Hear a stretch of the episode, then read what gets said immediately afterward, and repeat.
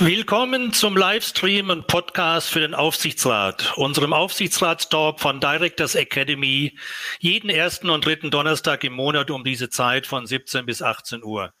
Mein Name ist Rudolf Ruther und ich begrüße Sie als Gastgeber dieser 14-tägigen Livestream-Podcast-Reihe bei Directors Academy. Jeden ersten und dritten Donnerstag im Monat um 17 Uhr live hier bei LinkedIn und anschließend als Livestream auf LinkedIn und als Podcast auf Directors Academy jederzeit zum Nachhören und zum Nachschauen. Es wird also aufgezeichnet. Auch Ihre Kommentare und Fragen werden aufgezeichnet und bleiben auf ewig erhalten. Und ich freue mich schon jetzt auf Ihre zahlreiche aktiven Beteiligung. Heute haben wir ein ganz spezielles Schwerpunktthema, das da lautet Corporate Governance und Immobilienwirtschaft. Ein Widerspruch? Fragezeichen. Mit unserem heutigen ganz speziellen Gast, unserer Expertin, Frau Karin Bartelmes-Wehr. Herzlich willkommen, Frau Bartelmes-Wehr. Vielen Dank, Herr Rother. Danke für die Einladung. Gerne. Karin Bartelmes-Wehr ist Geschäftsführerin des Instituts für Corporate Governance in der deutschen Immobilienwirtschaft, liebevoll auch ICG genannt, dem Think and To-Do Tank für nachhaltige Unternehmensführung in der Immobilienbranche. Sie ist außerdem neben zahlreichen anderen äh, ehrenamtlichen Themen, auf die wir sicher noch zu sprechen kommen, sie ist Vorsitzende der International Ethics Standards Coalition, einem von der UNO initiierten Zusammenschluss von fast 150 Immobilienorganisationen aus 46 Ländern. Frau Karin Bartelmes-Wehr kennt also nicht nur die deutsche nationale Branche der Immobiliaris, sondern wahrscheinlich auch ganz auf der Welt, überall da, wo die Immobilienbranche aktiv ist. Frau Bartelmes-Wehr, wie geht's Ihnen in diesen außergewöhnlichen Zeiten? Mir geht's am liebsten gut, Herr Ruther. Das ist ein Spruch, den meine Mutter immer tätigte, den habe ich mir auch angeeignet. Ich habe unheimlich viel zu tun, wie ja viele von uns. Unsere Themen, meine Themen sind in den letzten zwei bis drei Jahren noch viel mehr in den Fokus äh, gerückt von äh, den Unternehmen und das ist toll und das macht Spaß. Das freut mich, das freut mich. Und man sollte immer auf die Weisheiten seiner Mütter hören, weil sie treffen in der Regel auch immer zu. So bevor, bevor wir zu unserem speziellen Thema heute kommen, muss ich natürlich eine Ihrer Aktivitäten noch erwähnen. Sie engagieren sich sehr aktiv als Mitglied bei EWIL, Initiative Woman into Leadership. Was ist denn das für eine Organisation, EWIL? Die Initiative Women into Leadership hat sich zum Ziel gesetzt, branchenübergreifend mehr Frauen in die Gremien der Unternehmen zu bekommen. Mit einem umfangreichen Mentoring-Programm und ich, ich bin Gründungsmitglied und engagiere mich da von Anfang an auch als Mentorin und das macht sehr viel Spaß. Denn Mentoring, das wissen alle, die das schon mal gemacht haben, ist auch keine Einbahnstraße. Man lernt ja auch selber immer ganz viel bei diesen Tandems. Absolut. Jetzt ist das ja nicht so außergewöhnlich. Solche Organisationen gibt es ja mehrere. Seit wann gibt es IWIL? Kann ich dort als Mann auch Mitglied werden? IWIL gibt es jetzt im, ich glaube, fünften Jahr und es gibt Mentoren und es gibt Mentorinnen. Insofern ja, sehr gerne. Ähm, manchmal ist es vielleicht sogar ein Vorteil, wenn man einen männlichen Mentor hat, der äh, einem erklärt, wie Männerrunden ticken und wie man eben vielleicht auch da vorwärts kommt als Frau. Ja, da kann ich dann unsere Zuhörer und Zuschauer nur motivieren, wenn sie sich hier engagieren wollen, wenn sie hier aktiv unterstützen wollen, melden Sie sich gleich bei IWIL. Frau Bartelmes-Wehr, Sie sind außerdem auch Jurorin des Polis Award und Business Mentorin bei Evil. Was ist denn der Polis Award? Der Polis Award ist eine Auszeichnung in unterschiedlichsten Kategorien für Entwicklungen, also Immobilienentwicklungen, das können Sanierungen sein, das können Neubauprojekte sein, die äh, ein besonderes Thema adressieren mit Bezug zu Baukultur, mit Bezug zu sozialen, gesellschaftlichen Themen, zu Themen, wie ein Stadtquartier verändert wird. Und da werden jedes Jahr die Besten der Besten sozusagen ausgezeichnet und ich habe die Ehre, da in der Jury zu sein. Schön.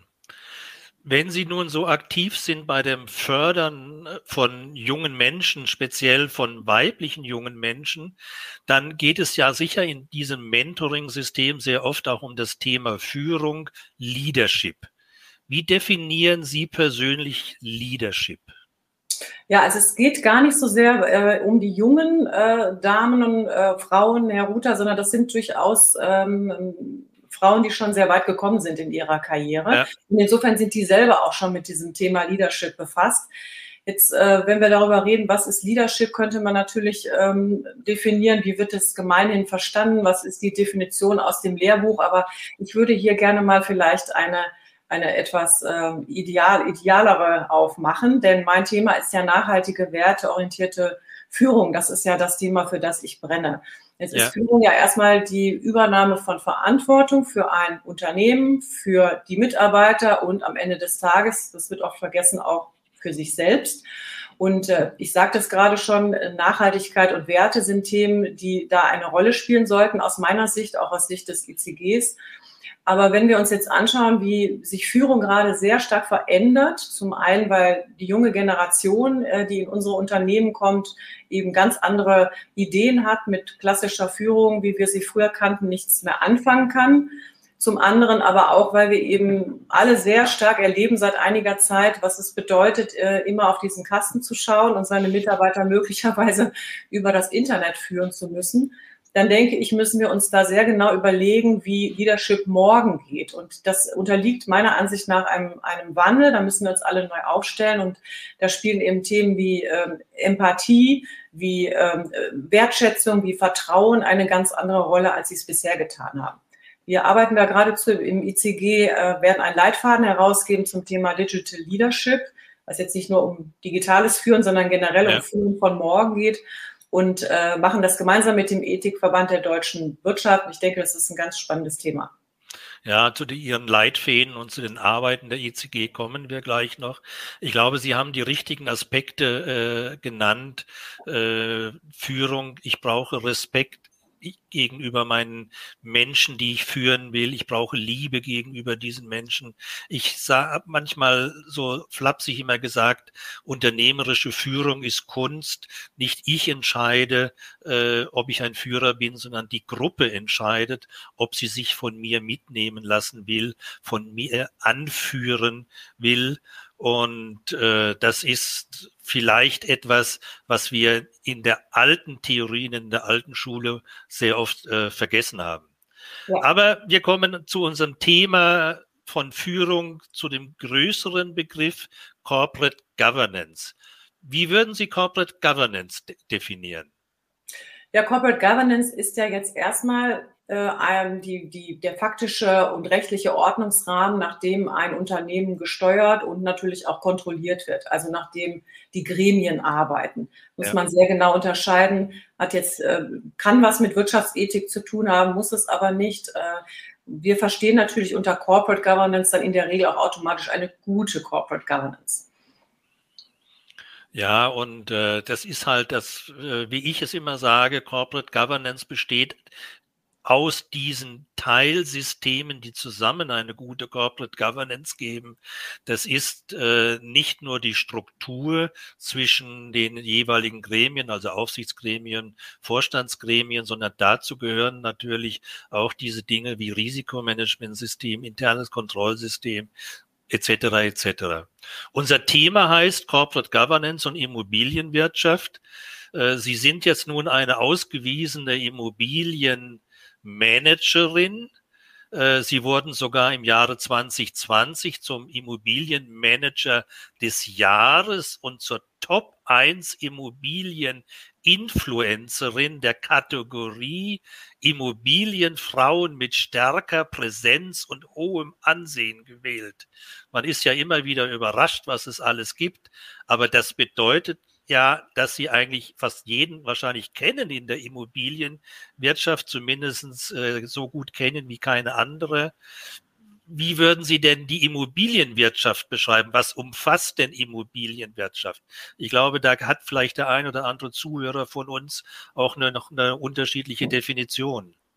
Ja, die Immobilienwirtschaft äh, verbinden wir ja immer erstmal oft mit dem Thema Wohnen, weil uns das am nächsten ist. Also wenn man mit Menschen über Immobilien redet, dann ist das das, was als erstes in den Sinn kommt. Aber tatsächlich umfasst diese Branche die gesamte Wertschöpfungskette der äh, Immobilie. Das heißt, die Planung, äh, der Bau, der Betrieb, äh, das Vermieten, das äh, Finanzieren, das Investieren, das Verkaufen, all das von A bis Z gehört dazu. Es ist eine der größten Branchen Deutschlands mit 18 Prozent Bruttowertschöpfung, ähm, ist aber ein bisschen so ein schlafender Riese. Man, wie gesagt, denkt oft nur an Wohnen und nicht daran, dass man, wenn man den ganzen Tag unterwegs ist, egal ob man arbeitet, ob man einkauft, ob man sich einer Unterhaltung sozusagen hingibt wie Kino oder ähnliches, all das ist ja. immer in Immobilien. Unser ganzes Leben findet in Immobilien statt. Ja. Und äh, wissen Sie noch, was unsere Begründung war, wie wir auf das Thema gekommen sind, Corporate Governance und Immobilienwirtschaft, ein Widerspruch? Naja gut, das ist natürlich das Image dieser Branche, was schlecht ist, ähm, nach wie vor. Ich glaube, es hat sich schon etwas verändert in den letzten 20, äh, 30 Jahren, aber wir kämpfen eben immer wieder mit äh, Skandalen, mit äh, einzelnen schwarzen Schafen, die dann leider auch sehr äh, prominent durch die Medien gezogen werden. Und wenn Sie überlegen mal, im, im Krimi ist eigentlich der Mörder ganz oft der Makler oder der Kredithai. Ähm, so, also das äh, ist ein, ein, ein Thema, gegen das wir wirklich, seitdem ich in dieser Branche bin, ankämpfen. Das ja. ist etwas schade, weil ich glaube, dass viele Unternehmen in der Branche diese, diese Daseins, ähm, ähm, wir sind ja nah dran am Menschen, an, an, sagen wir mal, an seinen an seiner Daseinsfürsorge, dass sie das sehr gut machen und auch mit guter Governance machen. Aber äh, ja, das Image ist zum einen, wie ich gerade sagte, nicht das Beste und zum anderen muss man auch sagen, die Branche hat bestimmte Herausforderungen, die vielleicht andere Branchen in dem Maße nicht haben. Und äh, die gilt es zu adressieren und äh, da können wir noch etwas tun. Ja, ich kann mich gut daran erinnern. Wir kennen uns ja nun auch schon über zehn Jahre und äh, am Anfang hatte ich ihn ja noch ein bisschen, haben wir teilweise ja, hatte ich sie unterstützt äh, bei all den Themen der ICG und auch bei dem bei der Codex-Entwicklung. Und ich weiß noch, dass ich irgendwann mal einen Workshop geleitet habe und dann leider berichten musste, dass die Reputation der Wirtschaftsprüfer noch schlechter ist als die der Immobiliari. äh, wie sich das in dem Zeitablauf jetzt geändert hat, bin ich mir jetzt gar nicht sicher. Äh, aber das ist der wesentliche Grund, wenn es so schwierig ist und wenn so viele negative Schafe in der, in der Öffentlichkeit stehen, dann müssen die überwiegenden, die es positiv und richtig machen, natürlich auch entsprechend dargestellt werden und deren Hilfsmittel und Möglichkeiten zur Verfügung gestellt werden. Liebe Zuhörer, liebe Zuschauer, denken Sie daran, wenn Sie eine konkrete Frage oder Bemerkung haben, bitte in den Chat hinein, in die Kommentarspalte. Wenn ich das mit meinem halben Auge sehe, bringe ich das gerne mit ins Podium hinein. Frau Barthelmes-Wehr, Sie waren ja, wie schon erwähnt, maßgeblich bei der Gründung dieses Instituts ICG für Corporate Governance in der deutschen Immobilienwirtschaft beteiligt. Wissen Sie noch, was damals, als Sie angefangen haben, der Auslöser war? Und vor allen Dingen, was waren das für Menschen, die gesagt haben, wir müssen jetzt ein solches Institut ins Leben rufen? Ja, der Auslöser war tatsächlich eine nie dagewesene Welle von Skandalen und Verhaftungen. Da wanderten äh, vormals scheinbar gut reputierte Geschäftsführer von großen Gesellschaften ins Gefängnis. Also es war wirklich eine, eine dunkle Zeit für die Branche vor 20 Jahren. Wir werden ja Ist das schon so lange her? Seit wann ja, gibt es das ICG? Sag mal, es ist mein drittes Kind. Also die, die sind auch so langsam erwachsen und das ICG jetzt auch. Ähm, okay. Und da gab es eben führende Köpfe aus der Branche, die, die, sagten, wir müssen das verändern, wir müssen das, äh, ja, diese Branche äh, transparenter machen, integrer machen, wir müssen Werte ins Spiel bringen, sonst ist diese Branche morgen nicht mehr da. Es war ja auch die Zeit, als äh, internationales Kapital zunehmend auf den deutschen Markt floss. Das gab es vorher in dem Maße auch noch nicht. Und die fanden hier also, äh, man würde hier im Rheinland sagen, Klüngel vor und äh, äh, so, es war einfach an der Zeit und einige sind dann, einige Leuchttürme sind dann vorangelaufen äh, und äh, haben das ECG gegründet und die Themen mitentwickelt, wie Sie eben auch sagten, äh, Kodizes, Leitlinien in unseren ersten Jahren, äh, um eben die Branche zu verändern. Ja. Vielleicht hier gleich mal eine Frage aus dem Zuhörerkreis. Würden Sie Young Professionals, Berufseinsteiger, Berufseinsteigerinnen die Immobilienbranche als langfristigen Karrierepfad empfehlen? Ja, das würde ich auf jeden Fall. Ich glaube, das ist nach wie vor eine tolle Branche mit vielen tollen Unternehmen. Wir haben auch viele tolle Unternehmer, die ihr Unternehmen äh, mit einer tollen Unternehmenskultur führen, es ist eine Branche, die eine Vielzahl von sehr, sehr unterschiedlichen Berufen bereithält. Insofern findet da, glaube ich, fast jeder so eine Position oder ein Pfad, ein Karrierepfad, der für, für sie oder ihn spannend sein könnte. Ja. Äh, und die Branche ist äh, vielleicht genauso, vielleicht sogar mehr als andere dabei, gerade sich sehr zu verändern äh, zum Positiven und äh, durchlebt eine große Transformation. Das ist sicher noch auch noch ein Weg. Aber wenn man das mitgestalten will, dann ran an den Speck. Ja, dann also rein an die Bewerbungen. Kommen wir zurück zum ICG. Was sind die wesentlichen Aufgaben des Instituts für Corporate Governance der deutschen Immobilienwirtschaft?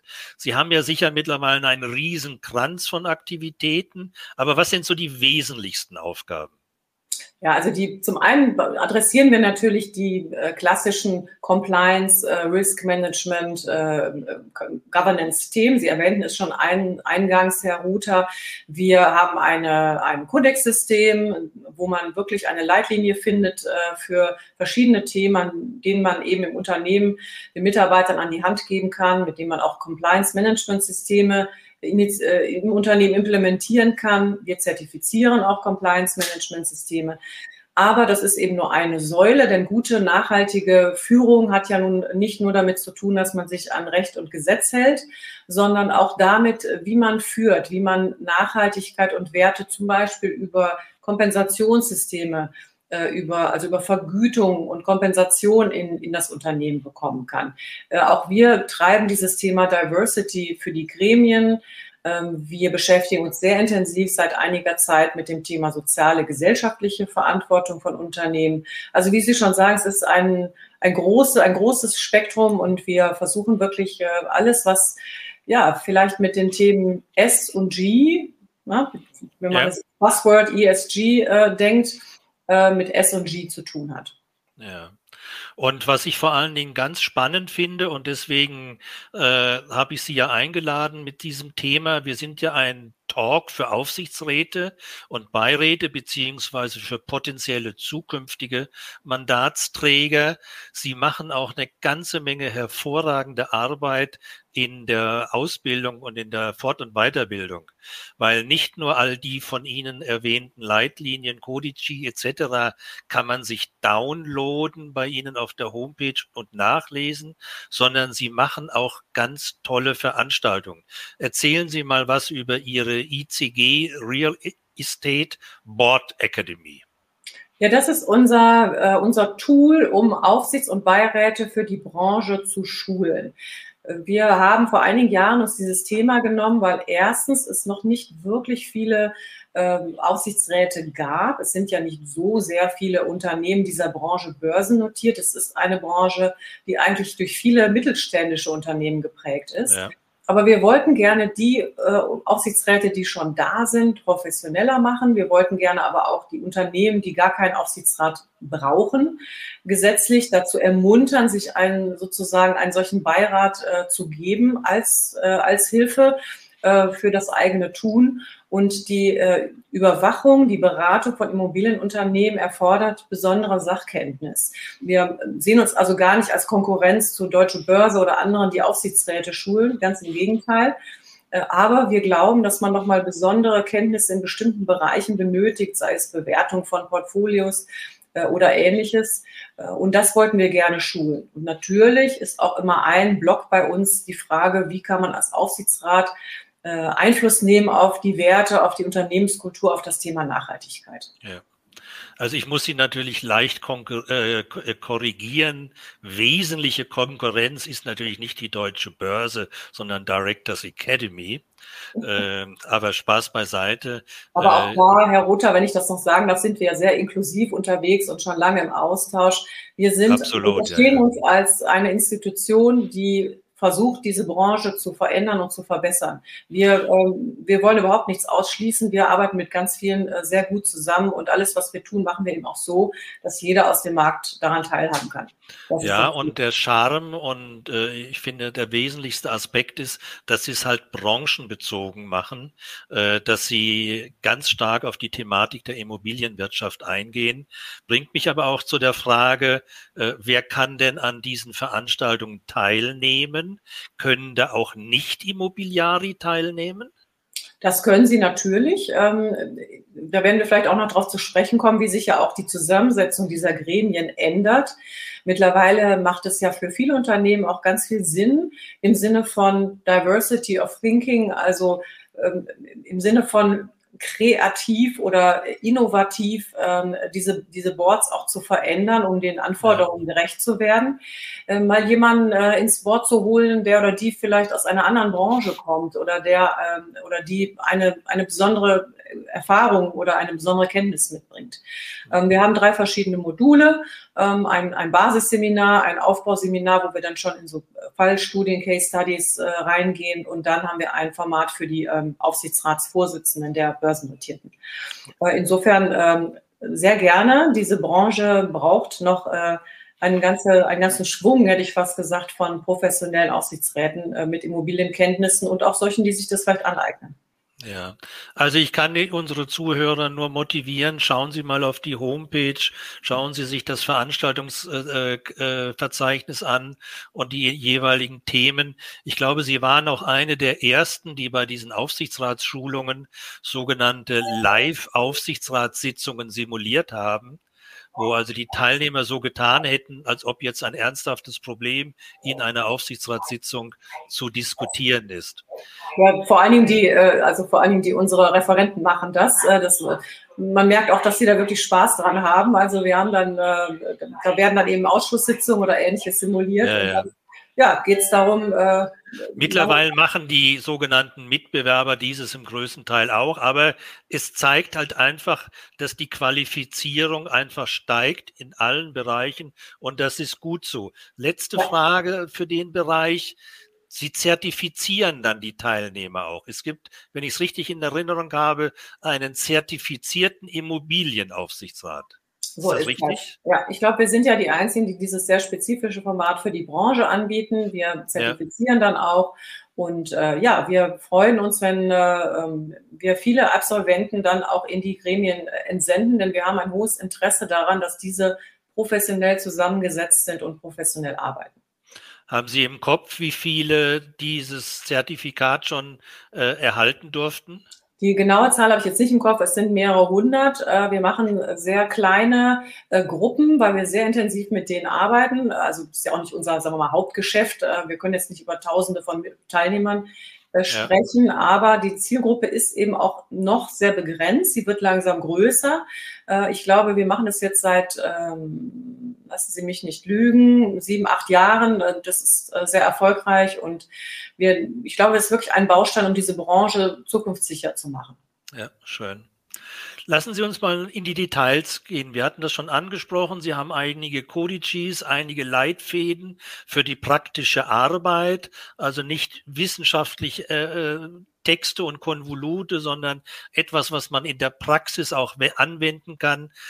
Geben Sie uns mal bitte ein paar Beispiele der wesentlichen Leitlinien, wo es sich lohnt, vielleicht auch für den einen oder anderen Zuhörer, sich das mal anzuschauen, downzuladen und am Wochenende zu studieren.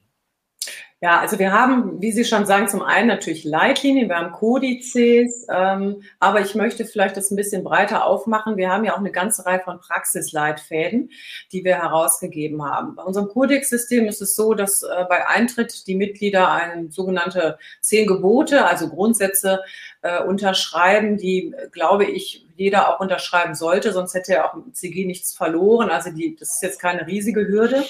Aber wir haben dann eben uns auch Gedanken gemacht, äh, wie man den deutschen Corporate Governance Codex nochmal spezifizieren kann für die Immobilienwirtschaft. Wir haben dort äh, sehr genau Bezug genommen auf, auf Themen, die eben in unserer Branche und sonst äh, vielleicht nicht so interessant sind. Da geht es eben um Bewertungsthemen, da geht es um Akquisitionsthemen, da geht es darum, dass der Aufsichtsrat bei bestimmten, ähm, bestimmten Aktivitäten eben wirklich konsultiert und auch zu, zustimmen sollte. Ähm, dieses äh, Regelwerk ähm, ermuntern wir auch oder wir ermuntern auch dieses Regelwerk zu nutzen, auch wenn man jetzt nicht börsennotiert ist. Ich glaube, das ist eine wirklich gute Hilfestellung mit vielen guten Anregungen, wie man gute Governance umsetzen kann. Compliance, ich erwähnte es eben schon, wir zertifizieren Compliance-Management-Systeme. Auch dort haben wir ein Pflichtenheft, wie ein solcher Aufbau gelingt, wie eine Implementierung gelingt, wie monitort, wie überprüft man dann aber auch, dass die Compliance in den Köpfen der Mitarbeiter angekommen ist. Also zu all diesen Rechtsthemen, Whistleblowing, ähm, Geldwäsche, also diese klassischen Themen, die in unserer Branche eine Rolle spielen und auch darüber hinaus, die sind natürlich vertreten. Aber ich äh, sagte es eben, wir versuchen auch immer wirklich ganz praxisnah mit unseren Mitgliedern, das sind ja alles Geschäftsführer, Vorstände, Partner, also wir sind ja auf dem Top-Level unterwegs, mit denen wir diese Dinge arbeiten da auch nochmal wirklich praktische Lebenshilfe zu geben zu verschiedenen Themen. Und dort haben wir zum Beispiel äh, eben dieses Thema nachhaltige Management- und Kompensationssysteme äh, uns mal genommen, haben uns Gedanken gemacht mit vielen Experten und vielen Praktikern, wie es gelingen kann, über solche Systeme Incentivierung zu finden. Ja. Aber auch, äh, sagen wir mal, wir haben ja Kapitalverwaltungsgesellschaften in der, in der Immobilienwirtschaft. Das ist wieder ein ganz spezieller Fall. Wie sollte ein Aufsichtsrat aussehen, der ein solcher KVG ist? Also da gibt's wirklich eine, eine Fülle. Ich kann Sie nur ermuntern, da vielleicht mal drauf zu gehen. Es ist alles kostenlos zum Download und ähm, da gibt's, äh, denke ich, viel praktische Hilfe. Ja, also das kann ich nur unterstreichen. Schauen Sie auf die Homepage des ICG und surfen Sie dort und schauen Sie, äh, was Sie für Ihre praktische Arbeit finden. Und es muss nicht zwangsläufig auch für die Immobilienwirtschaft sein.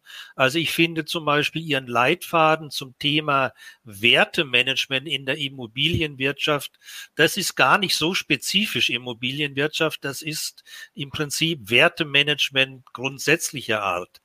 Und ja. äh, das bringt mich eigentlich zu der Frage, weil so haben wir uns ja seinerzeit dann auch kennengelernt äh, und ich, das war das ja eines meiner Lieblingsthemen ist, äh, warum ist eine Sinn- und Werteorientierung für ein Unternehmen so wichtig?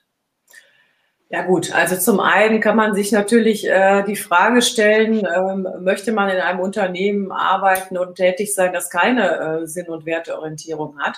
Ähm, aber mal ganz abgesehen davon, dass das, glaube ich, eine Frage der persönlichen Haltung ist, ist das heute anders nicht mehr möglich. Und in zehn Jahren werden Unternehmen, die diesen Fokus überhaupt nicht beachten, aus meiner Sicht dann auch von unseren Märkten verschwunden sein.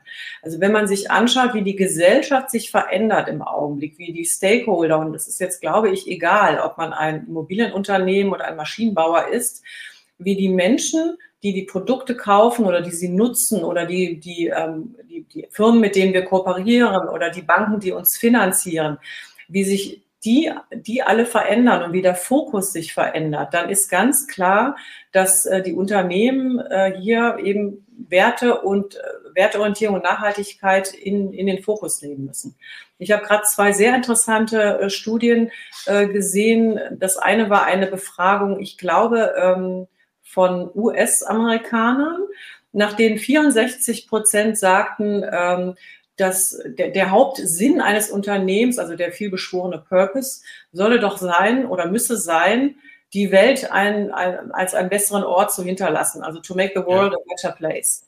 Ja, und eine andere Zahl, da wurden äh, repräsentative Gruppe weltweit, wurden da Menschen gefragt, äh, ob denn nun aus ihrer Sicht für ein Unternehmen der Stake oder der äh, Shareholder wichtiger sein sollte. Und da sagten, ähm, ich glaube, 83 Prozent der Stakeholder wäre viel wichtiger als der Shareholder.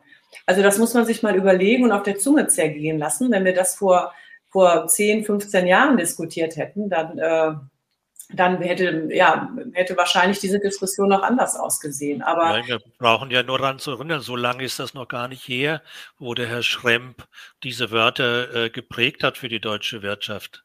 Da bin ich sofort bei Ihnen. Sie sind ja auch Podcasterin, wie das so schön heißt. Äh, zusammen mit äh, Frau Professor Kummert betreiben Sie den Podcast Interessenskonflikt der Ethik und Führungsthemen aus verschiedenen Blickwinkeln beleuchtet. Wieso braucht eigentlich die Immobilienwirtschaft so einen spezifischen Werteleitfaden? Warum reicht nicht ein allgemeiner oder umgekehrt? Was steht in Ihrer Sinn- und Werteleitfaden anderes drin, was jetzt bei einem Baumaschinenhersteller äh, nicht so relevant sein sollte? Also es wird sicherlich immer Überschneidungen geben äh, von Unternehmen. Ja, also die Stakeholder-Orientierung, das ist ja ein Thema, mit dem sich im Augenblick ganz viele Branchen beschäftigen. Äh, und da ist die Immobilienwirtschaft äh, mit vielen anderen sicherlich im Schulterschluss oder sollte es sein. Aber es gibt eben Themen, die sind äh, besonders. Nehmen wir mal die Wohnungswirtschaft. Äh, die, der ist ja in den letzten Jahren der äh, eisige Wind der Enteignungsdebatte äh, gerade in Berlin äh, entgegengeblasen. Äh, das sind eben Themen, die, ich sagte das eingangs schon, sehr nah dran sind an den Menschen. Die sind hoch emotional. Und jemand, der äh, vielleicht eine Hausverwaltung hat, äh, ja, und die eben den Wasserschaden im, im, äh, im Bad nicht behebt und der dann in vier oder sechs Wochen ohne, ohne Bad ist, der, ähm, so, der, der wird dann eben auch entsprechend äh, reagieren. Insofern, wir müssen als Branche, glaube ich, weil wir äh, sehr elementare der äh, Bedürfnisse der Menschen mit unseren Produkten ähm, äh, adressieren oder befriedigen, wir müssen uns sehr genau überlegen, wie wir uns aufstellen wollen. Und hinzu kommt eben, ich sagte es eben schon, wir sind eine sehr große Branche, wir haben einen sehr hohen Hebel, auch für die ganzen ökologischen Themen. Unsere Gebäude sind ein sind ein absolut äh, ja, wichtiger Faktor in der Frage, ob wir die Klimaziele erreichen können. Und insofern äh, hat diese Branche eine besondere Verantwortung. Das ja. ist vielleicht der Unterschied zum, äh, zum äh, ja, was weiß ich, zu, zu irgendeiner anderen Branche, die, die vielleicht einen nicht ganz so großen Hebel hat. Ähm, sind eigentlich Ihre Ergebnisse, Ihre Leitfäden und Kodizes sind das Hohlschulden oder Bringschulden? Verteilen Sie das in der gesamten Immobilienwirtschaft aktiv von sich aus oder holt sich die Immobilienwirtschaft diese Erkenntnisse und diese Leitfäden und praktischen Hilfen bei Ihnen? Sprich, äh, was schätzen Sie, wie hoch ist der Prozentsatz mit von den, aus dieser, aus der Immobilienwirtschaft heraus, mit denen Sie in dieser Kommunikation in diesen Fragen stehen? Also die Immobilienwirtschaft ist ja eine, eine Branche mit, ähm, ich glaube, 380.000 Unternehmen. Ähm, nageln Sie mich nicht genau fest auf die Zahl oder, oder noch mehr. Ich habe sie gerade nicht genau im Kopf. Also es ja, sind unheimlich viele, unheimlich viele Mittelständler, unheimlich viele kleinere Unternehmen, viele, denen auch die Themen, die wir versuchen voranzutreiben, noch etwas fremd sind, etwas vage. Ähm, bei den Großen würde ich sagen, die haben das fast alle durch die Bank äh, irgendwo auf dem Schirm und mit denen sind wir auch seit vielen Jahren im Kontakt. Bei den mittleren und kleineren ändert es sich gerade radikal, weil auch sie merken, dass diese Anforderungen über die über die, über die Regulatorik, ja, die äh, EU, die dieses ja. Thema ESG treibt, aber auch über, über die Stakeholder, über die Anforderungen, über die Frage, wo bekomme ich eigentlich noch Mitarbeiter her? Wie soll ich es schaffen, ähm, äh, die jungen Menschen für mich zu begeistern? Über diese Themen ändert sich gerade deren, äh, deren Haltung sehr. Äh, ich erlebe einen, wirklich einen Run auf, auf uns, auf das ICG, wie es in den 20 Jahren äh, noch nie gegeben hat. Die Arbeit, äh, die wir betrieben haben, war aber viele Jahre ehrlicherweise eine Kernerarbeit. Also diese Themen gute Governance, Werte, Nachhaltigkeit, das war viele Jahre so ein Thema, ja, nice to have, klingt irgendwie gut, kann man ja mal mitmachen. Aber äh, den Nutzen, sich damit zu beschäftigen, den sehen viele, insbesondere der mittleren und kleineren, jetzt erst seit einiger Zeit. Und äh, daran sehe ich, wie, wie die Dinge sich drehen. Und ähm, insofern glaube ich, dass äh, unsere Branche da wirklich, ich sagte es eben schon, dabei ist, sich sehr, sehr intensiv zu verändern. Ja, ja, das ist schön zu hören. Äh, springen wir mal international. Ich hatte ja gesagt, Sie sind nicht nur die absolute Expertin des nationalen, der nationalen Immobilienwirtschaft durch Ihre Mitgliedschaft und als Vorsitzende äh, von the International Ethics Standards Coalition haben Sie ja nun einen wahnsinnigen Überblick äh, über viele, viele Länder und die internationale Immobilienwirtschaft. Vielleicht zwei Sätze erst nochmal. Was ist das für eine UN-Unterorganisation oder Nebenorganisation? Wie kam es zu so etwas? Ja, das Projekt ist ähm, mittlerweile von dem UNO losgelöst, aber die UNO hat das initiiert. Die Vereinten Nationen haben uns als Branche den Auftrag gegeben vor sechs Jahren, wir sollen einen äh, Ethikkodex, also einen Business Ethics Code entwickeln und den dann idealerweise implementieren in allen Märkten, in allen äh, Ländern und in allen Immobilien- und Bau- und verwandten äh, Branchenunternehmen auf der Welt. Also wie Sie sich vorstellen können, ein wahnsinniger, ähm, äh, ein, ein wahnsinnig dickes Brett. Aber auch das muss man ja irgendwann mal anfangen zu bohren. Und übrigens finde ich auch die Tatsache, dass wir das dort vor sechs Jahren mit 16 Immobilienorganisationen bei der UNO äh, los, äh, also initiiert haben. haben ja. Mittlerweile, Sie sagten, dass bei der Vorstellung fast 150 sind, die ja Tausende von Unternehmen auf der ganzen Welt repräsentieren. Äh, daran sieht man auch, wie, ja, wie so ein Projekt jetzt äh, an Fahrt aufnimmt, wie das in den Fokus gerückt ist für viele, dass sie sich eben mit Business Ethics beschäftigen müssen. Auch wieder ein Projekt. Wenn Sie das vor 20 Jahren initiiert hätten, ich bin fest davon überzeugt, das wäre eine Totgeburt gewesen. Ja, glaube ich Und, auch. Äh, ja, dieses Aber Projekt ist, äh, ist, wirklich toll, weil ähm, zum einen eben wir die Chance haben, uns auch äh, auszutauschen, Allianzen zu schmieden, Länder und Organisationen zu unterstützen, die bestimmte, ja, noch bestimmte Fragen haben. Wir können ja nun mal nicht wirklich sagen, dass die Märkte überall gleich sind äh, und dass überall auch schon äh, Themen wie ähm, äh, gute Governance und äh, Business Ethics äh, implementiert sind. Also das ist, äh, ist tatsächlich in vielen Ländern für die Kollegen und Kolleginnen, die dort in den Organisationen versuchen, diesen Standard zu implementieren, äh, tagtäglich manchmal äh, auch ein Kampf. Aber es gibt eben tolle, auch tolle Erfolgsgeschichten, wo es eben schon äh, anfängt zu greifen und zu funktionieren. Und äh, im Übrigen lernen wir auch. Wir lernen auch ganz viel äh, als westliche Länder, als scheinbar äh, entwickelte Märkte. Wir haben auch äh, da ganz tolle Learnings von anderen Ländern, von, die, wo der Markt vielleicht gar nicht so entwickelt ist. Ja. Also ich hatte, als ich das gelesen hatte, so spontan gedacht, auf wie viel hundert Jahre ist dieses Projekt angelegt. äh, aber wenn Sie nach sechs Jahren schon so einen wesentlichen Fortschritt haben, das lässt ja hoffen. Ist das, das eine interessante... Ja, darf ich einmal, ich möchte gerne ja, ja. mal mein Lieblingsbeispiel hochziehen, das äh, ist aus Botswana. Äh, Sie haben natürlich recht, das ist ein, ein, Projekt, das wird, wird noch ein paar Jahrzehnte laufen.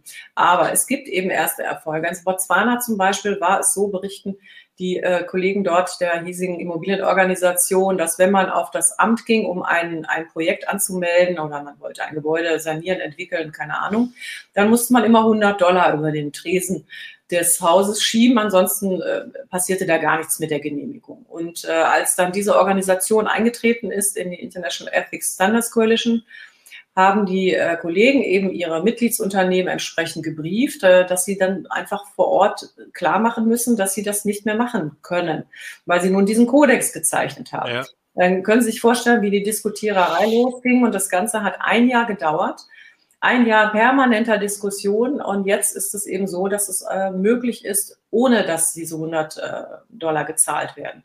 Äh, und das ist, denke ich, ein, ein toller Erfolg und in diesen wenn Sie so mögen, kleine Schritten, müssen wir uns da einfach fortbewegen. Ja. Nochmal zurück zu unserem Hauptthema Corporate Governance und Immobilienwirtschaft.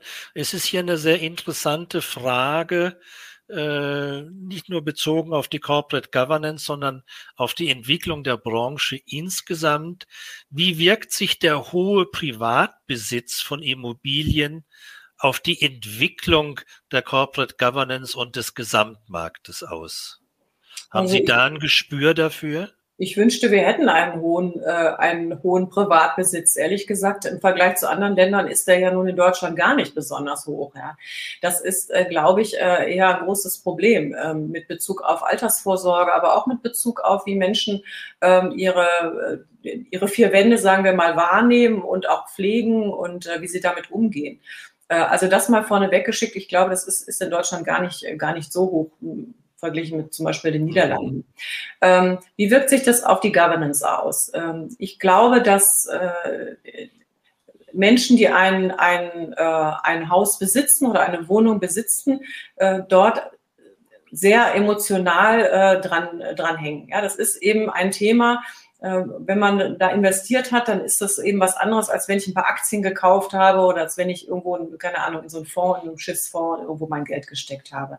Insofern glaube ich, dass äh, das schon per se einzahlt auf diese Themen, wie nehme ich die Immobilienwirtschaft wahr ähm, ja, und wie, wie gehe ich äh, äh, mit, mit diesem Thema um.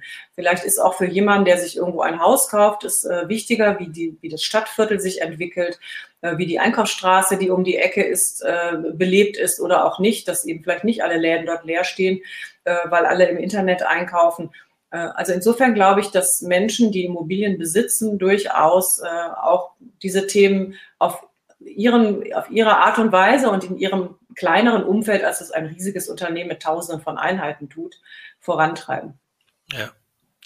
Lassen Sie uns mal zurückkommen auf die wesentlichen Themen auch in Ihrer persönlichen Arbeit in der Zukunft. Äh, wir haben, Sie haben ja schon einige dieser Bußwörter und Zauberwörter genannt. Nachhaltigkeit, ESG, Diversity. Die wichtigste Frage ist, gibt es eigentlich schon irgendetwas Neues, also was nicht Digitalisierung, was nicht Diversity, was nicht Nachhaltigkeit, ESG heißt? Oder sind das die Themen, die Sie gerade beschäftigen, jetzt und in den nächsten Wochen und Monaten? Das sind natürlich die Themen, die uns beschäftigen. Mir ist klar, dass das Buzzwords sind und äh, viele verdrehen schon die Augen, wenn man, wenn man einen, einen dieser Begriffe hochzieht. Aber das sind nun mal die Themen, die unsere, äh, unser, unser Wirken, unsere Gesellschaft, unser Wirtschaften bestimmen werden in den nächsten zehn Jahren. Ähm, ich persönlich beschäftige mich im Augenblick äh, sehr intensiv mit einem sehr speziellen Thema, nämlich mit Impact Investing. Das heißt, äh, wie kann man Projekte ähm, so so gestalten, dass sie einen zusätzlichen additiven sozialen Nutzen, eine Wirkung, von mir aus auch eine soziale Rendite erzeugen. Das ist sozusagen die Königsklasse äh, des Investierens. Das, es geht noch über das ESG-Investing, wo man ja äh, nach dem Prinzip handelt, do no harm, also eben keine Nachhaltigkeits- ja. ESG-Ziele verletzt. Hier geht es darum, man definiert von Anfang an einen zusätzlichen Nutzen. Sagen wir mal, ich möchte die Jugendarbeitslosigkeit in diesem Quartier, in dem ich etwas saniere oder etwas Neues entstehen lasse, ähm, langfristig senken. So, da muss man sich KPIs überlegen, wie man das messen kann, dass die Jugendarbeitslosigkeit eben durch mein Projekt wirklich gesenkt wird. Und dann muss man das eben auch monitoren danach und wirklich dranbleiben an dem Projekt und das messen und, äh, und immer weiter auch äh, äh, transparent machen, ob einem das gelingt. Das ist eine ganz andere Art, an ein Projekt heranzugehen, als wir das in der Branche seit vielen Jahr, Jahren, Jahrzehnten erlebt haben. Denn eigentlich war immer so ein bisschen diese Verhaltensweise, ich errichte das, gebaut und tschüss. Ja, dann bin ich raus. Dann nach mir die Sintflut. Ähm, und es gibt eben eine immer größer werdende Gruppe von Investoren und Investmentmanagern, die sehr interessiert sind an so einer Art von, von neuem Wirtschaften, wenn Sie so wollen. Und das finde ich hochgradig spannend. Wir werden dazu einen äh, Preis auflegen, einen Award Ende des Jahres, weil wir wollen, dass in Deutschland diese Projekte vorankommen. Gibt es in anderen Ländern äh, schon öfter und viel länger, aber in Deutschland eben kaum. Und das ist so ein ein Herzensthema, mit dem ich mich im Augenblick und auch in Zukunft beschäftigen werde. Ja, hört sich spannend an mhm. und äh, ist sehr vielversprechend. Müsste eigentlich eine typische Win-Win-Situation sein. Äh, schauen wir mal. In dem Zusammenhang ist eine sehr gute Frage aus äh, im Chat. Wo sehen Sie die politischen Energiefelder am größten für eine ESG-Governance? In Deutschland oder in Europa? Mit politischen Energiefeldern ist jetzt wahrscheinlich äh, gemeint, wer treibt diese Themen mehr? Die also ich meine, entweder kommt es ja von den Investoren ja. und Eigentümern von alleine oder sie werden motiviert, reguliert, dass sie sich so zu verhalten haben. Ja, also das Thema ist kapitalmarktgetrieben oder es findet ein Wechselspiel statt. Eines der Ziele äh, der EU äh, bei den Nachhaltigkeitszielen bei ESG ist ja, dass der Kapitalmarkt eben in solche Produkte investiert, die ähm, ähm, Environmental, Social und Governance Themen adressieren. Insofern ähm, beides, aber äh, die Regulatorik ist ganz klar von der EU kommend. Die Regulatorik für das Thema I, also für die grünen Themen, ja. liegt auf dem Tisch. Die für S und G erwarten wir noch. Die wird dann hier äh, umzusetzen sein. Äh, die Unternehmen sind an diesem I-Thema ja auch schon lange dran. An S und G noch nicht äh, so. Da weiß man noch nicht so richtig, wohin die Reise geht. Da versuchen wir als äh, ICG eben gerade Hilfestellung zu geben. Äh, aber das wird ganz klar ähm, aus Brüssel getrieben. Aber äh, jetzt haben wir eine neue Bundesregierung, die natürlich auch an diesen Themen äh, interessiert ist und die werden äh, sicherlich äh, dafür sorgen, dass äh, das auch bei uns dann umgesetzt wird. Ja. Ist eigentlich das Thema EU-Taxonomie auch ein wesentlicher Punkt für die Immobilienwirtschaft? Ja, absolut. Also die äh, Gebäude äh, ähm, jetzt nach dem nach dem nach der Taxonomie für I einzuwerten, ist gerade eine Riesenherausforderung für viele Unternehmen, weil im Augenblick äh, viele Probleme damit haben, die entsprechenden Kennzahlen und Zahlen äh, sich an Land zu ziehen, um überhaupt berichten zu können. Wir sprechen ja da teilweise von, von Nutzer oder von Mieterdaten. Da ist dann wieder der Datenschutz dazwischen. Also gibt es ein Spannungsfeld zwischen EU-Taxonomie und, und, und Datenschutz.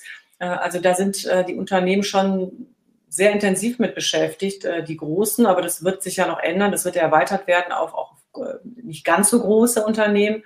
Und äh, die Gebäude sind eben ein riesiger Klimafaktor. Insofern, ja, die Branche ist da sehr mit befasst.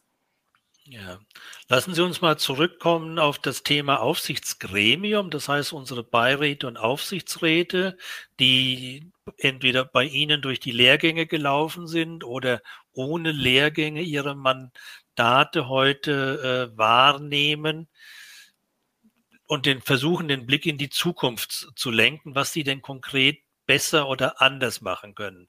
Sie sind, und das habe ich ja auch noch gelernt, äh, auch noch Beiratsmitglied in der Immobilienwirtschaftlichen Fakultät der Hochschule Hildesheim und äh, im Institut für Compliance und Environmental Social Governance an der Hochschule Trier tätig. Also Wissenschaft ist ja das typische Feld, die gucken immer in die Zukunft, was kann man in der Zukunft besser machen. Was würden Sie einem Mandatsträger, also einem Aufsichtsrat und Beirat heute, der in einem, sage ich mal, größeren immobilienwirtschaftlichen Unternehmen sitzt, mit auf den Weg geben? Was muss der tun, um fit zu sein bei diesen Themen? Also ich glaube mal ganz abgesehen von den ganzen äh, üblichen Themen äh, aus dem Bereich ähm, Rechtsfragen äh, oder, ähm, oder steuerlichen Fragen etc., äh, wird es entscheidend sein, dass wir Aufsichtsgremien haben, in denen äh, Menschen sitzen, die das, was äh, im Augenblick passiert und die Transformation, die die Gesellschaft durchlebt, auch verstehen und abbilden können. Also ähm, so Themen wie, in was für Produkte investieren wir? Sind die tatsächlich in zehn Jahren noch da? Ähm, haben wir ESG-Risiken eingepreist in unsere in unsere Überlegungen. Ja, weil äh, was Gebäude anbelangt, da muss man sich eben schon fragen, dass ob wir das, was wir heute bauen, in zehn Jahren dann noch, äh, noch vermietet bekommen. Und das sind Fragen, die sich die Banken sehr genau stellen.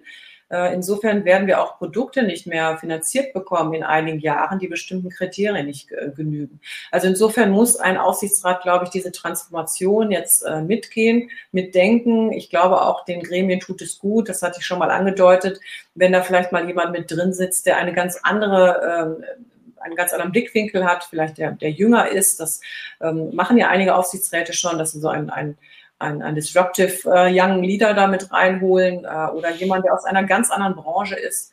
Äh, und ich glaube, so werden, werden wir die Gremien aufstellen müssen. Ja, ich glaube, Diversity ist nicht nur eine Frage des Genders und des Alters, sondern ist gerade, glaube ich, in ihr, in der Immobilienwirtschaft eine Frage auch, dass die entsprechenden Lebensbereiche richtig abgedeckt sind.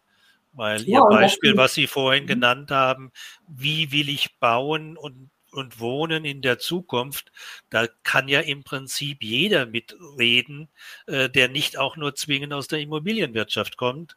Und äh, die Frage ist natürlich nur, wo finde ich engagierte Menschen, die sich dann in einem solchen Aufsichtsgremium auch behaupten können und tatsächlich auch einen Input einbringen können.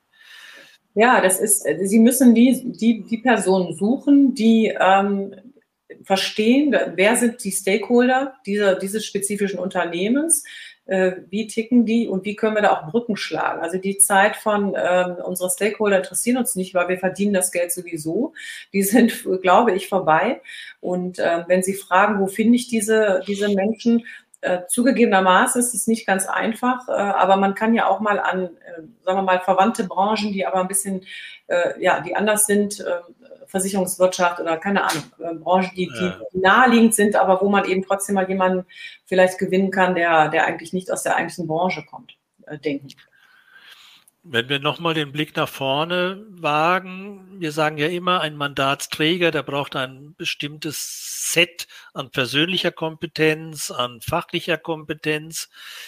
Gibt es irgendetwas, wo Sie vermuten, dass sich das verschiebt in den nächsten zehn Jahren? Ja, ich hatte es ja schon äh, mehrfach erwähnt. Ich glaube, äh, dass eben die Persönlichkeiten, die wir brauchen, um diese Transformation mitzugehen, andere sind als die, die wir vor 20 oder 30 Jahren hatten. Also zumindest in der Immobilienwirtschaft waren da Aufsichtsräte ehrlicherweise Rotweinrunden. Ja. Und äh, das äh, ist nicht mehr zeitgemäß. Äh, und wir, ich glaube, wir brauchen jetzt wirklich einen Aufsichtsrat, der das Geschäft sehr genau versteht, der aber auch, ich sagte es eben schon, sehr genau versteht, was, welche Anforderungen äh, von der Gesellschaft an, an das Unternehmen und seine Produkte oder seine Dienstleistungen gestellt werden. Und äh, der vielleicht auch bereit ist, äh, in diesem Gremium anders zu wirken, als es früher war, der offen ist, äh, Meinungen zu hören, der ähm, ja, der da nicht mit einem mit einer Haltung reingeht, dass, äh, dass das, was jemand anders, der vielleicht ein, aus einer anderen Branche, aus einer anderen Berufserfahrungsecke kommt, äh, zu sagen hat, nicht von Bedeutung ist. Also das äh, erfordert einen neuen Typus Aufsichtsrat äh, und äh, den müssen wir jetzt finden. Ja, das hört sich gut an als Zielstellung. Die Frage ist ja, wie setze ich das um? Wo finde ich die?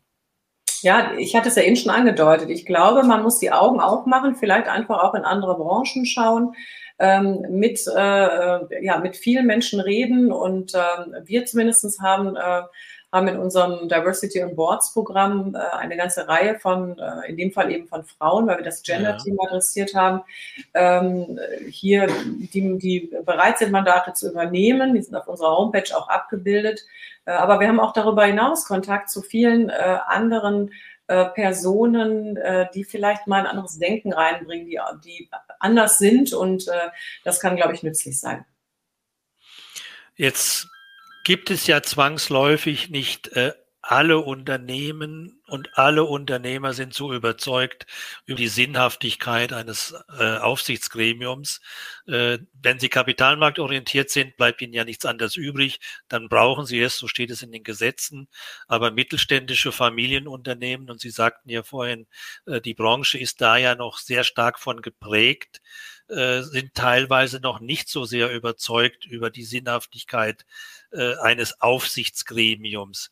Wo würden Sie denn persönlich die Grenzen sehen eines Beirats oder eines Aufsichtsratsmandats? Also, dass das alles Sinn macht und positiv, das wissen wir alle. Das können wir auch alles runterbeten. Aber wo ist die Grenze eines Aufsichtsrats oder eines Beirats? Äh, was genau meinen Sie mit Grenze, Herr Ruther? Wir kennen den Rechtekatalog, wir kennen den Pflichtekatalog von, äh, von Aufsichtsgremien und äh, das hat aber einen Anfang und das hat ein Ende. Manche sehen das sehr restriktiv, die ziehen sich zurück auf eine rein kontrollierende Tätigkeit. Manche ziehen sich zurück auf eine beratende und dann nochmal auf eine Position zurück, dass sie sagen, äh, ich gebe nur Rat dann, wenn ich gefragt werde. Wenn ich nicht gefragt werde, gebe ich kein Rat. Die anderen sind hyperaktiv äh, und versuchen in die operativen äh, Verantwortungsbereiche der Geschäftsleitungen einzugreifen. Wo ist das Anfang und wo ist das e, insbesondere das Ende in den Rechten und Pflichten und den Aufgaben eines Aufsichtsrates und eines Beirates? Also ich glaube, das hängt vom Unternehmen ab und von dem Zusammenspiel und von dem Produkt und der Branche. Äh, es gibt sehr unterschiedliche äh, Aufsichts- und Beiräte, wie wir, wissen. Aber wichtig wäre, wenn Sie fragen, das haben Sie ja getan, ähm, wie kann man denn jetzt die vielen Mittelständler, äh, die gar keinen haben, ermuntern? Ähm, warum sollten die sich überhaupt einen Aufsichtsrat geben? Dann ähm, würde ich sagen, der ist ein guter Sparing-Partner. Ja, jemand, der bereit ist, seine Geschäftsideen, seine Investments, seine, ähm, seine Planung für das Unternehmen mit einem Sparing-Partner zu diskutieren, der äh, wird niemals einen Aufsichts- oder Beirat als, äh, als eine Last empfinden oder als eine unnötige Kontrolle. Insofern kann ein Beirat, den man freiwillig sozusagen gründet, ja auch äh, sehr hilfreich sein. Und der kann eben auch viele Themen abdecken, die man als Geschäftsführung oder Vorstand vielleicht nicht abdecken kann. Wir können nicht alles können. Ähm, und äh, im Beirat kann man eben über viele verschiedene unterschiedliche Profile ähm, äh, ja, Know-how abdecken, äh, was, was, der, was die Geschäftsführung der Vorstand dann vielleicht nicht, nicht unbedingt hat in der Tiefe. Ja. Äh, mit Blick auf die Uhr, ist wahnsinnig schnell ist die Zeit heute vergangen, habe ich das Gefühl. Ich stelle am Ende mein, äh, meinen Gästen immer eine Frage, was war Ihrer Meinung nach der Aufreger der Woche? in der deutschen Immobilienwirtschaft, positiv oder negativ? Ja, der Aufreger. Gerne auch, gerne auch in Verbindung mit unserem Thema Corporate Governance, aber. Ja. Also der Aufreger der Woche in unserer Branche war der Entwurf, ein äh, Initiativentwurf vom, äh, von einem großen, renommierten äh, Architekturbüro RKW zusammen mit einem großen ähm, äh, Immobilienbüro JLL, ähm, hier gibt es die Theodor Heuss Brücke in meiner schönen Heimatstadt Düsseldorf, die muss unbedingt saniert werden. Und dann äh, gab es eben diesen Entwurf, wie man daraus eine Green Bridge, also eine Brücke mit Parkanlage, mit Wohnungen äh, etc. Äh, gestalten könnte, wo der Verkehr unten drunter durchgeleitet wird. Ein bisschen vielleicht wie die Highline in, in New York. Das führte zu einer unglaublichen, zu einem unglaublichen Medienecho von, ähm, äh, ist das, äh, das ist doch Spinnerei, äh, wie soll das technisch gehen? Äh, bis hin zu brauchen wir das. Ähm, äh, so und die Reaktionen waren ähm, äh, sehr unterschiedlich, aber auch viele, viele positive. Und interessant fand ich daran, was wir für eine Debattenkultur haben. Wenn Sie sagen, wo ist der, wo ist der Bezug zum Thema Governance? Also die Debatte ähm, über solche Entwürfe, die vielleicht auch mal anregen, in die Zukunft zu blicken oder über Kreativität oder Innovation nachzudenken, über, äh, über die Art und Weise, wie wir ein, ein Thema, ein Problem von einer ganz anderen Seite adressieren. Ja. Die sollten wir führen und äh, da finde ich äh, finde ich es dann auch unnötig, äh, wenn man dann direkt das mit so Totschlagargumenten, das ist jetzt vielleicht, äh, wird sowieso nicht umgesetzt, weil zu teuer äh, äh, erschlägt. Also das finde ich, äh, finde ich toll, war ein toller Entwurf oder ist ein toller Entwurf und ich finde, wir sollten auch solche Debatten zulassen. Ja, und äh, wenn man will, kann man ja alles realisieren, wenn es einigermaßen vernünftig ist. Und das ist ja das, was Sie am Anfang gesagt haben. Das ist die Frage der, der Sinn- und Werteorientierung natürlich nicht nur von der Branche, sondern von der Gesellschaft ja insgesamt. Und äh, das ist, ich habe es mir gar nicht auf dem Radar gewesen. Danke für den Hinweis. Gucken Sie es mal an, das ist wirklich spektakulär. Äh, wir kommen zum Schlusssatz wir wollen dieses tolle Gespräch nicht nur nachhören und nachschauen, sondern wir wollen es ja auch nicht nur vergessen. Und am besten vergessen wir es nicht, wenn Sie uns jetzt mit einem knackigen Schlusssatz ins Wochenende, das ist noch nicht ganz so, aber für mich als Hochleistungsrentner schon, äh, wenn Sie uns äh, mit einem knackigen Schlusssatz hier äh, bespaßen, was vielleicht am besten die 60 Minuten oder sind erst 57 Minuten zusammenfasst. Was können Sie uns mitgeben? Also mein Satz wäre, wir müssen uns verändern, sonst werden wir verändert. Oh, das ist eine sehr gute, das kann man sich merken. Das gilt nicht nur für die Immobilienwirtschaft. Nein. Das ist hervorragend. Ich schaue noch mal mit einem Blick in den Chatraum. Der ist heute sehr ruhig. Das spricht für ihre allumfängliche äh, Wissensvermittlung. Und äh, es kommt noch eine Zustimmung. Da ist jemand, der findet den Entwurf für die Brücke großartig. Einfach mal groß denken. Sehr gut. Also in diesem Sinne, das ist gut. Wir müssen, sagen Sie das den Spruch nochmal, damit ich nicht falsch sage. Wir müssen uns verändern, sonst werden wir verändert. Also, dann in diesem Sinne, ich bedanke mich recht herzlich bei Ihnen, Frau Bartelmeswehr. Es hat mir Spaß gemacht und ich denke unseren Zuhörern auch. Recht herzlichen Dank. Sehr gerne. Vielen Dank für die Einladung, Herr Rother. Dankeschön. Und liebe Zuhörer, liebe Zuschauer, Sie wissen, wie immer, ergänzendes Lesefutter finden Sie natürlich auf der zitierten Homepage von ICG, auf der Homepage äh, der LICE äh, Coalition etc. etc. auch bei Directors Academy. Und ansonsten kann ich Ihnen allen nur einen schönen Abend wünschen. Bleiben Sie gesund und zuversichtlich und vergessen Sie nicht, nächsten Monat, erster Donnerstag im Monat, der nächste Termin. Da haben wir ein spannendes Thema mit Nikolai Schmolke. Wie lese ich meine Bilanz? Es soll doch tatsächlich Aufsichtsratsmitglieder geben, die keine Bilanz lesen können. In diesem Sinne, Dankeschön, einen schönen Abend und auf Wiederschauen. Tschüss.